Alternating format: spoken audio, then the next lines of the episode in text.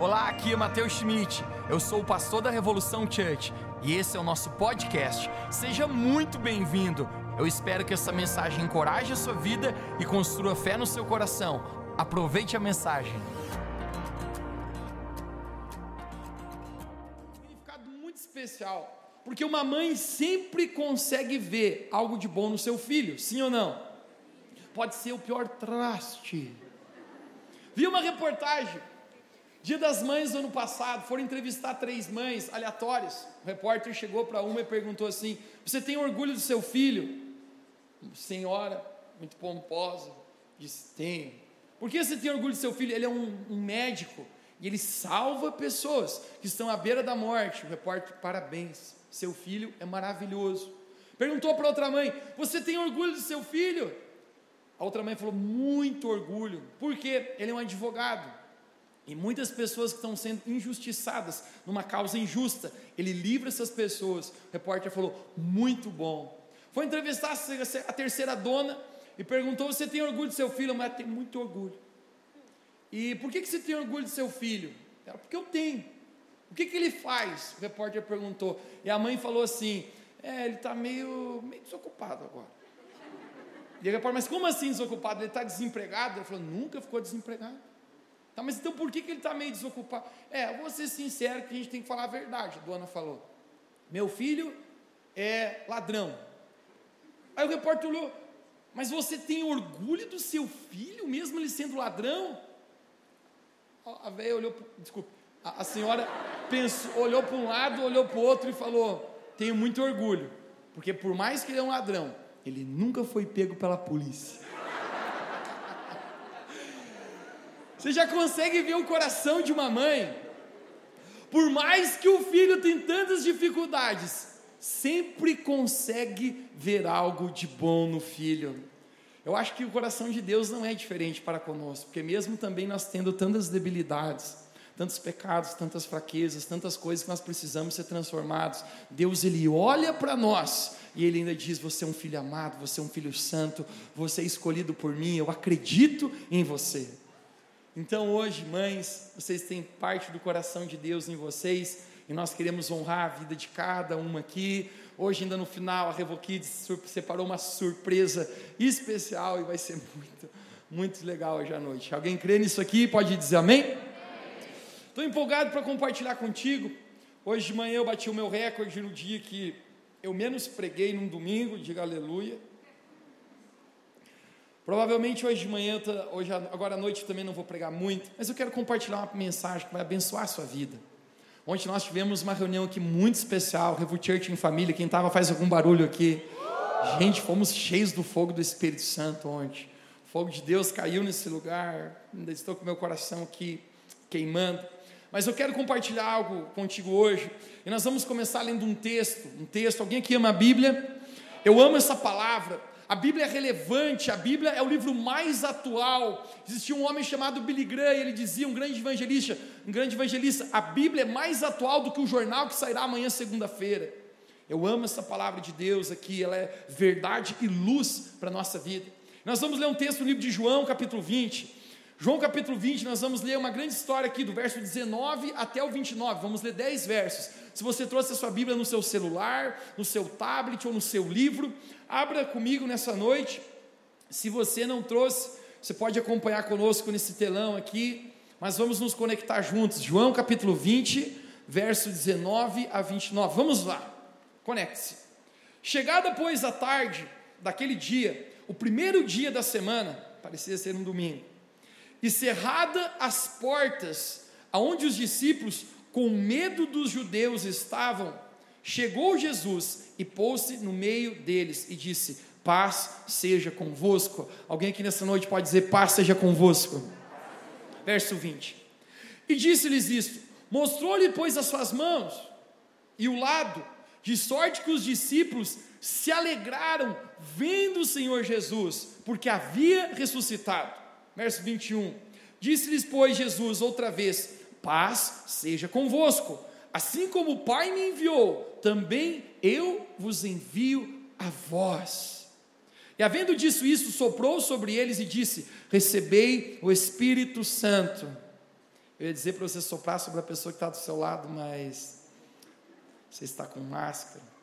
Talvez alguns não escovaram os dentes, brincadeira. Verso 23: Aqueles a quem perdoares os pecados lhes serão perdoados, e aqueles a quem retiveres os pecados serão retidos. Ora, Tomé, você quer repetir esse nome comigo nessa noite? Um, dois, três. Tomé. Um dos doze discípulos, chamado também de Dídimo, não estava com eles quando Jesus veio. Tomé não estava com eles quando Jesus veio após a ressurreição. Verso 25. Disse-lhes, pois, outros discípulos: Vimos o Senhor. Mas ele disse-lhes: Se eu não tocar no sinal dos cravos em suas mãos, e não puser o meu dedo no lugar dos seus cravos, e não puser a minha mão no seu lado, de maneira nenhuma eu crerei. Oito dias haviam se passado, outra vez os discípulos estavam dentro, e dessa vez Tomé estavam com ele. Chegou Jesus, estando eles com as portas fechadas. Você pode repetir comigo: as portas estavam fechadas. E apresentou-se no meio deles e disse: Paz seja convosco. Verso 27. Depois disse a Tomé: Tomé, Tomé é o centro dessa história aqui hoje. Põe aqui o teu dedo e vê as minhas mãos, Tomé e chega a tua mão aqui, põe ao meu lado, e não sejas tu incrédulo, mas seja tu crente. Você pode dizer para alguém perto de você, diga, não seja incrédulo, mas seja você crente. Creia, Tomé, creia. E Tomé respondeu e disse-lhe: Senhor meu e Deus meu. Disse-lhe Jesus: Por que me viste, Tomé creste? Bem-aventurado os que não viram e creram. Disse-lhe Tomé: Senhor meu e Deus meu. Tema da minha mensagem nessa noite é uma vida firmada no Senhor. Uma vida firmada no Senhor. Você poderia orar mais uma vez comigo nessa, nessa noite? Feche seus olhos. Deus, nós te agradecemos agora, porque a tua palavra vai ser compartilhada nesse lugar Obrigado, Deus, pela oportunidade de nós estarmos aqui. É tão simples a gente estar reunido aqui. E o Senhor falou, Jesus, certa vez, que onde estivessem duas ou três pessoas ali reunidas por tua causa, ali tu estarias. A gente está bem mais de três pessoas hoje aqui, e a razão é por causa de ti, Jesus. Então eu peço que nessa noite a tua palavra possa ser compartilhada no nosso coração e nós possamos receber fortalecimento, fé no nosso coração, no nosso espírito, e o Senhor possa cumprir o que tens para a nossa vida. Obrigado, Jesus, por essa noite tão especial.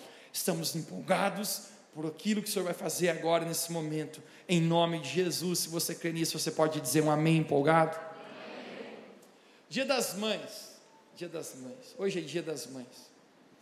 Eu acho que um ano atrás, exatamente, eu levemente causei uma frustração no coração da minha mãe.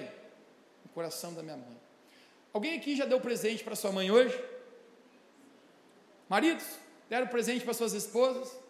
Se você não dá presente para sua esposa e ela é mãe, você vai ficar três meses sem sobremesa, rapaz. Né?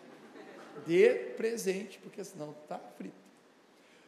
Um ano atrás, exatamente, eu, como tentando ser um bom filho, pensei, eu vou comprar um presente para minha mãe. Eu recordo que acabou a reunião da noite, estava junto comigo aqui duas senhoras da nossa igreja, a tia Dela e a tia Dete, todo mundo acho que a maioria conhece, eles não estão vindo por conta da pandemia, eles são bem, bem, bem idosos, né? A ponto que se no, no momento do louvor e adoração levantar a mão, Jesus puxa. Então, eu tenho resguardado eles em casa, toda quinta-feira nós temos o GPS, lá tem sido uma benção, eles estão animados com Jesus. Acabou a reunião, eu convidei a tia Dete e a tia dele, eu falei, o que, que vocês gostariam de presente do dia das mães? Tia Dete, assim, bem encarangada, né? Bem com frio, falou, Mateus, eu queria um cobertor, aqueles de pelinho quentinho. Eu, como, mas onde tem esse cobertor? Aí, gente, como todo bom lagiano, onde você vai comprar um presente para as mães? Na van. Não ganhei patrocínio. Vamos lá no veio da van.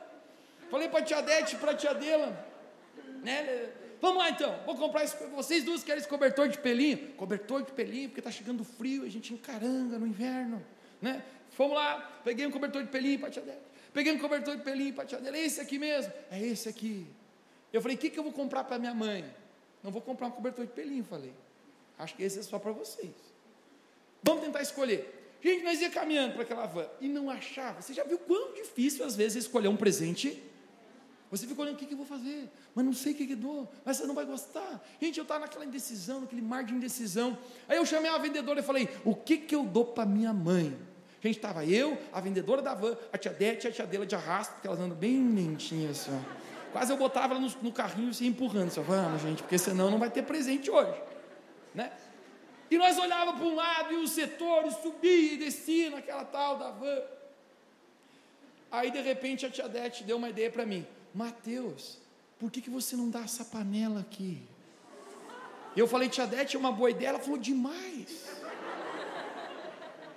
E eu falei, tia Dete, põe a mão no fogo. Eu amaria receber uma panela de Dia das Mães. Eu peguei essa aqui mesmo, falei para a moça, pode embrulhar? Comprei a panela, cheguei em casa aquele presente. Minha mãe me olhou, né? Ai, meu filho comprou um presente. Quando eu dei, quando ela abriu assim aquele sorriso, ela fez assim. Gostou, mãe? Ela falou, gostei, gostei. Estava tudo resolvido, gente. Eu tinha dado um presente, eu estava feliz, ela estava feliz, não tinha nenhum, nenhuma treta, até que a minha irmã ligou no FaceTime para minha mãe. E ela começou a conversar. Mãe, o que, que os meninos te deram de presente? Meu irmão nem lembra o que, que deu. Mas ela falou: o Mateus me deu uma panela. A minha irmã, o que panela?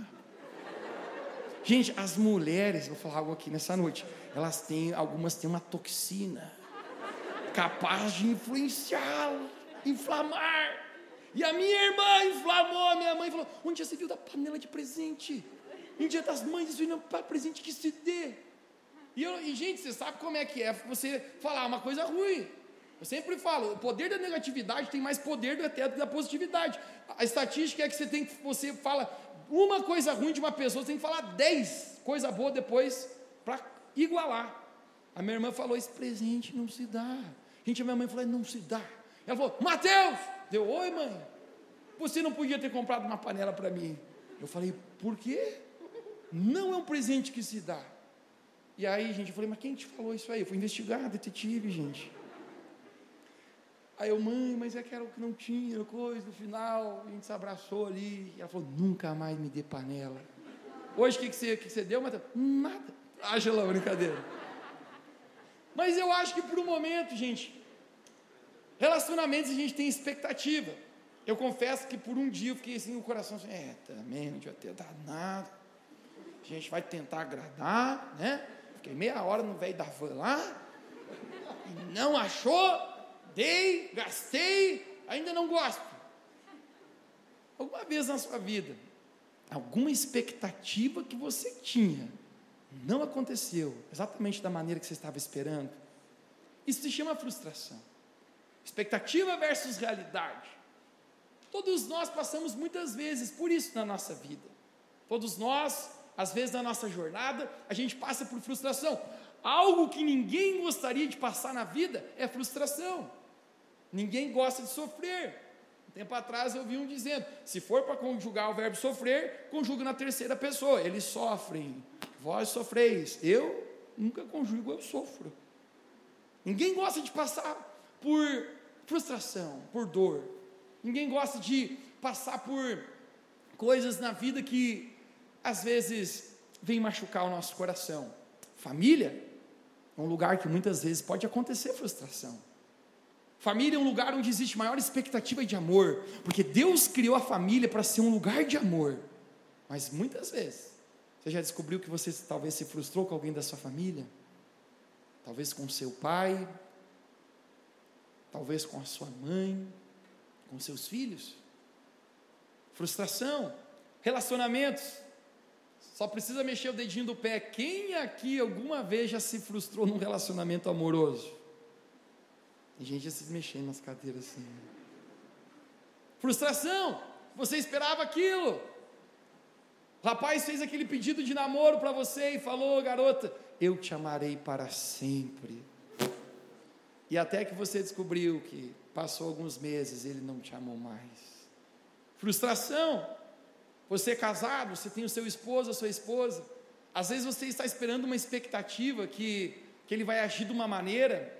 Você pensa, eu, eu achava que eu iria casar com um príncipe, casei com um cavalo do príncipe. Às vezes você espera da sua esposa, você chega do, do trabalho, homem, e você quer compartilhar uma alegria, uma necessidade de nós homens, compartilhar nossas conquistas. Tem homem aqui hoje? Epa, homem lajando é uma beleza de ouvir. Homem tem uma necessidade, ele quer compartilhar as suas conquistas. Quando você vai bem no seu trabalho, você alcança um patamar financeiro, você rompeu em alguma coisa, você chega feliz, você quer contar, eu comprei isso, eu consegui isso. Aí você compartilha com a tua esposa, olha, deu isso. Às vezes a gente frustra. Às vezes as nossas expectativas não são exatamente supridas da mesma maneira que a gente achava. Talvez você trabalhe numa empresa, você é um funcionário, Talvez você já se frustrou com o seu patrão. Você se dedicou naquilo e ele não o reconheceu. Ele não o apoiou. Talvez você é um patrão, você tem funcionários e você já se frustrou com seus funcionários. Quem sabe o que eu estou falando? Eu queria que esses desgraçados trabalhassem, mas tem que empurrar. Todo mundo gosta de chegar atrasado, mas na hora de sair, cinco minutos antes já estão prontos. Talvez você já se frustrou. Amigos, amigos. Ninguém de nós somos perfeitos. E às vezes a gente frustra uns aos outros. Não existe nenhum relacionamento longo, eu sempre falo, que não tem que pagar várias vezes um pedágio chamado perdão. Um rapaz sentou na minha frente esses dias e falou: Mateus, eu me frustrei com um grande amigo que eu tinha. Eu falei: Conta fio, o que, que ele fez? Ele falou: Furou meus olhos. E eu falei: É, Deus te ilumine. Não estamos precisando de amigos desse jeito, né? Não precisa de inimigo, quem tem amigo assim. Mas a gente vai se frustrar, querido, muitas vezes na vida. Essa história que nós lemos agora mesmo em João capítulo 20 é uma história de uma grande frustração. Nós encontramos um personagem na Bíblia, um dos discípulos de Jesus, conhecido como Dídimo, mas o seu nome era Tomé. Você pode falar mais uma vez comigo esse nome? Um, dois, três? Tomé. Tomé também ganhou um, um apelido terrível, ficou conhecido como discípulo incrédulo, exatamente pelaquilo que eu vou contar para você agora mesmo. Tomé, ele tinha uma expectativa no coração dele. Acredito que não apenas Tomé, mas os doze discípulos também. Eles esperavam que Jesus seria o líder político daquela época. Jesus ele vem no seu reinado e várias vezes Jesus pregava a respeito do reino de Deus. Jesus falava assim: é chegado o reino de Deus, é chegado o reino dos céus. E os discípulos estavam pensando: nós vamos ser os ministros aqui, os secretários, vamos achar uma boca boa e Jesus vai governar. Jesus vai mudar tudo que está acontecendo, toda essa bagunça, toda essa, essa doideira que está acontecendo, vai destituir o STF, desculpe, estou brincando. Jesus vai organizar a casa. Até o momento que Jesus começa a falar a respeito da sua morte. Jesus fala: gente, o filho do homem será entregue em favor do resgate de muitos. Quando os discípulos começam a entender o que Jesus está falando, ele está dizendo: não, não, não, Jesus.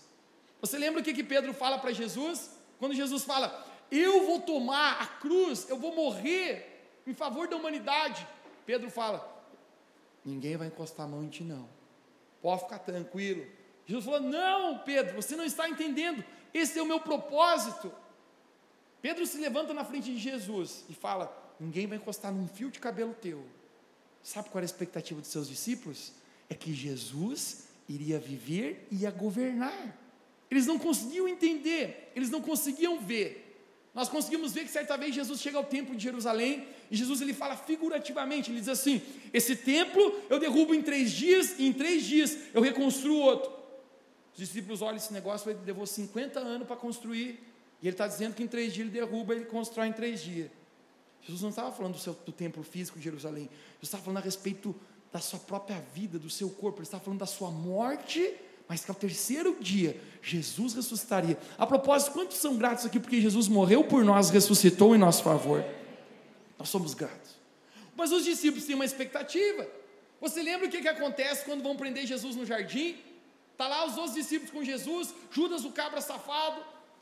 Ele chega lá e ele dá um beijo no rosto de Jesus, para apontar que ele era o Cristo. E vem os guardas prender. Quando os guardas vão prender Jesus, Pedro era um cara mais colérico, Pedro era um cara mais sanguíneo. Vamos usar a expressão: Pedro era um cara meio pavio curto. Alguém meio pavio curto aí? Pedro ele puxa a espada dele. Se fosse aqui em Lages, puxaria a peixeira. E imediatamente, quando o soldado vem, a Bíblia narra o nome do soldado, um homem chamado Malcolm. Quando Malcolm vem para botar a mão em Jesus, Pedro ele saca a espada e corta bem na orelha. Pá. Algum tempo atrás um perguntou para mim assim: Mateus, por que que Pedro corta a orelha do cara? Gente, eu vou, eu vou ser franco contigo. Eu acho que Pedro nunca quis mirar a orelha do cara. Pedro queria mirar a jugular, cara. Pedro pensa, vou cortar a cabeça desse cara. Eu acho naquela sensação meio Matrix, o cara fez assim, tosou a orelha dele. Naquele momento, Pedro pensa assim: bom, pelo menos foi a orelha, um a menos, quem vai ser o próximo? Pedro está com a espada. Mas de repente ele vê uma cena, gente, a cena treta. Jesus se abaixando, pegando a orelha do cara e colando com um super bonder. Um super bonder espiritual do céu. E Jesus tira a mão, o cara está com a orelha boa, nem sangra mais. Aí Pedro fala: tá de sacanagem eu estou tentando. O Senhor curou ele. Certa vez Jesus falou: Amai os vossos inimigos. Você já viu quanto é difícil às vezes a gente abençoar quem nos espragueja? Já viu quanto difícil às vezes se proferir palavras de bênção contra pessoas que falam mal de você? Deixe-me falar algo que eu aprendi na minha vida. Toda pessoa que tenta falar mal de mim, ela vai ser muito abençoada, porque eu abençoo a vida dela. Mas é difícil, não é? Às vezes, ô Mateus, estão falando mal de você. O Pedrão dentro de você tenta se levantar e dizer: O que, que é? Eu vou cortar a orelha disso aí. Mas Jesus, Ele está curando a orelha. Porque para Deus, porque para Jesus, seus amigos são aqueles que aproximam Jesus do propósito. Inimigos são aqueles que tentam distanciar do propósito. Jesus ele cura a orelha daquele homem chamado Malco, e Pedro olha assim, estava tentando se ajudar. Se o senhor não quer te ajudar, então que Deus te abençoe. E Pedro sai correndo. Os discípulos ficam frustrados. Por quê? Porque eles veem Jesus sendo preso. Eles amavam Jesus. Fazia três anos e meio aproximadamente que eles só caminhavam com Jesus. Que eles estavam com toda a expectativa naquilo. Eles estavam animados, pensando: Jesus vai governar, Jesus vai trazer um reino de justiça. Mas eles verem Jesus indo para a cruz, apanhando, eles verem a fé deles balançar, porque Pedro, um dos principais líderes, nega Cristo. A Bíblia fala que todos os discípulos se dispersaram. E talvez a expressão que a gente podia usar, o castelo parece ser de areia, porque está caindo tudo. Deixa eu me perguntar para você aqui nessa noite. Você já se frustrou na sua vida? Você talvez esteja hoje aqui com o coração até mesmo frustrado. No verso 24 fala: Ora, Tomé, um dos doze, chamado Dídimo, não estava com eles quando Jesus veio. Jesus ele morre, ele ressuscita, os discípulos estão dentro de uma casa, exceto Tomé. E de repente Jesus aparece. Jesus ressuscita, e quando os discípulos olham para Jesus ressurreto, Jesus ressuscitado, a Bíblia fala que eles muito se alegraram. Eu fico imaginando eles dizendo: Uau, Jesus ressuscitou, a gente achou que havia perdido, a gente não entendeu, não compreendeu. Mas a pergunta que eu quero fazer para você, conecte-se nesse personagem chamado Tomé agora. Aonde Tomé está? Verso 24: Todos os discípulos estão reunidos, exceto Tomé. Tomé não está no lugar onde ele deveria estar. Por que será que não está? Uma das coisas que eu descobri, que eu nunca posso me afastar do lugar onde Deus me chamou para estar. Tomé está frustrado. Se fosse aqui em Lais, talvez Tomé estaria onde? No, no tanque? olhando a água, com o seu fone de ouvido, ouvindo uma música depressiva. A frustração mexeu no coração de Tomé de tal maneira que Tomé ele chuta o balde, ele diz: Quer saber? Eu não vou acreditar mais em nada. Eu, eu criei com todo o meu coração que ia dar certo. Tomé ele se afasta. Deixa eu perguntar para você: quando as coisas não acontecem da maneira que você esperava, qual é a atitude do seu coração? Muitas vezes na nossa vida acontecem coisas que a gente não esperava, mas a pergunta é: a sua adoração muda? Hoje nós cantamos Deus, tu és bom. Eu contei um testemunho para toda a igreja. Há cerca de um pouco mais de um mês, meu pai foi diagnosticado com um câncer. Naquela semana isso bateu de frente com a gente, cara. Isso mexeu. A propósito, domingo passado, quem estava aqui, pastor Hugo veio aqui e compartilhou com a gente. Foi muito especial. A boa notícia é que ele foi ao médico, o câncer está localizado, nossa confiança está em Deus, mas uma cirurgia resolverá. Deus é bom, mas quando não sabíamos do diagnóstico, querido, eu, eu, preguei uma mensagem aqui, talvez você lembre até o tema dela, a mensagem era lágrimas em jarros de ouro. E a palavra que Deus me deu quando eu entrei na presença dele foi: Mateus, até onde é capaz de ir a sua adoração? A sua adoração muda. Se não der certo, a adoração muda se a sua expectativa não for suprida. Querido, eu quero falar para você, o teste da nossa vida não é o quanto a gente tem sucesso e quanto acontece o que a gente espera, mas o teste da nossa vida é a nossa capacidade de perseverar independentemente do que, que acontece. A necessidade de dizer, Deus, a minha adoração não vai mudar. Aonde está Tomé? Ele não está junto com os discípulos. Às vezes Deus permite a decepção para provar o que está no nosso coração. Eu não gosto de passar por decepção, eu sei que você também não gosta. Mas deixe-me falar algo que talvez soe contraditório para ti hoje aqui. Às vezes o próprio Deus permite a decepção para você conseguir ver se realmente a sua fé está firmada em Jesus. Às vezes Deus permite a ofensa na nossa vida, para ver se realmente o seu coração conseguiu amadurecer e você conseguiu perdoar. Às vezes Deus permite com que a tempestade ao nosso redor aconteça, simplesmente para que a gente possa de verdade confiar em Jesus. Tomé, quando ele fica desapontado, gente, ele passa a se tornar incrédulo, por quê? Porque a fé dele ainda não estava alicerçada da maneira que deveria estar. Eu apenas sinto, querido, que Deus lhe quer alicerçar a sua vida na rocha. Mateus capítulo 7, Jesus conta uma parábola, talvez você já ouviu falar. Havia dois homens, um homem decidiu edificar a sua casa sobre areia, e sopraram os ventos, vieram os rios, os rios deram com ímpeto contra aquela casa, e foi grande a sua ruína. Mas existiu um homem que edificou a casa sobre a rocha, e sopraram os ventos, vieram os rios, deram com ímpeto contra aquela casa, mas ela não caiu. Porque edificar a vida sobre a rocha tem a ver com dizer: Deus, a minha expectativa está no Senhor. Jesus ele declara que o justo viveria pela fé. Sabe o que é viver pela fé, querido? É você viver contrário ao que os seus olhos veem contrário que os seus sentimentos diz para você.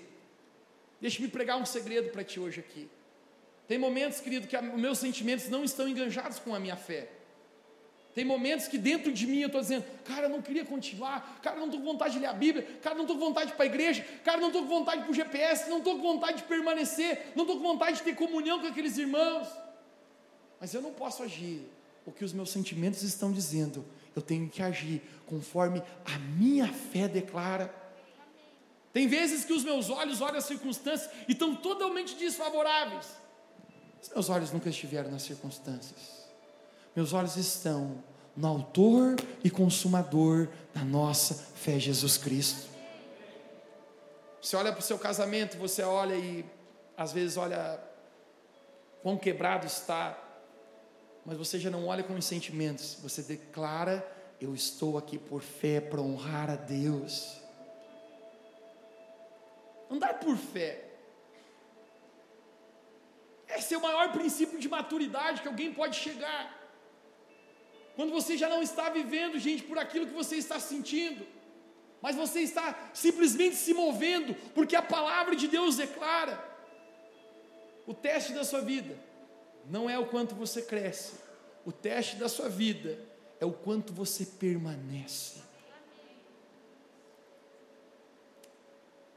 Quando o apóstolo Paulo está preso diante do rei Agripa, o rei pergunta: Paulo, você está compartilhando o evangelho com, com todo o continente, você está impactando. Agora você está preso, você vai morrer. Por que, que eu deveria crer nesse Jesus que você prega? Por que, que eu deveria crer que isso é a verdade? Por que, Paulo, eu deveria crer e acreditar nas suas palavras? Se expande o que o apóstolo Paulo vai falar. Isso está em 1 Coríntios capítulo 11, do verso 24 a 27. O apóstolo Paulo nunca fala a respeito das suas conquistas. O apóstolo Paulo fala a respeito das suas cicatrizes. O apóstolo Paulo nunca falou, quer saber? Eu já tive uma visão que eu fui arrebatado até o terceiro céu. Quer saber? Eu ganhei centenas de pessoas. Quer saber? Eu fiz isso, eu fiz aquilo, eu cresci isso, eu conquistei isso. Paulo nunca falou sobre aquilo que ele fez. Paulo fala a respeito dessa cicatriz. Ele fala cinco vezes eu recebi 40 açoites menos um dos judeus. Você quer ver minhas costas, rei Agripa? Estão cheias de cicatrizes aqui, marcadas. Três vezes eu fui açoitado em praça pública, fui apedrejado, sofri naufrágio, sofri nudez, sofri fome, sofri escassez, medo de salteadores, medo de ladrões. Essas são as minhas cicatrizes. Mas sabe por que você deveria crer no Jesus que eu estou pregando, rei Agripa? É porque todas essas cicatrizes aqui, essa dor, não me fizeram parar. Não me fizeram mover os meus pés do firme alicerce, da firme rocha que se chama Jesus Cristo. Ninguém tira um homem das suas convicções, ninguém tira alguém da sua fé. O apóstolo Paulo diz: essa é a razão que você deveria crer. No verso 19, naquela noite encontravam seus discípulos reunidos com a porta fechada. Alguém diga bem alto nessa noite: a porta estava fechada. Com medo dos judeus. Me deixe presente a sua atenção aqui agora. quero encerrar falando isso. Quando nós permitimos a incredulidade entrar na nossa vida, quando nós permitimos a frustração, a ofensa, a mágoa entrar em nosso coração, a gente fecha as portas para aquilo que Deus tem para nós. Você leu? Eles estavam na casa e as portas estavam fechadas. Depois que você fecha as portas, a próxima etapa é o medo tomar conta de você. Eles estavam com medo. Deixe-me declarar algo para você.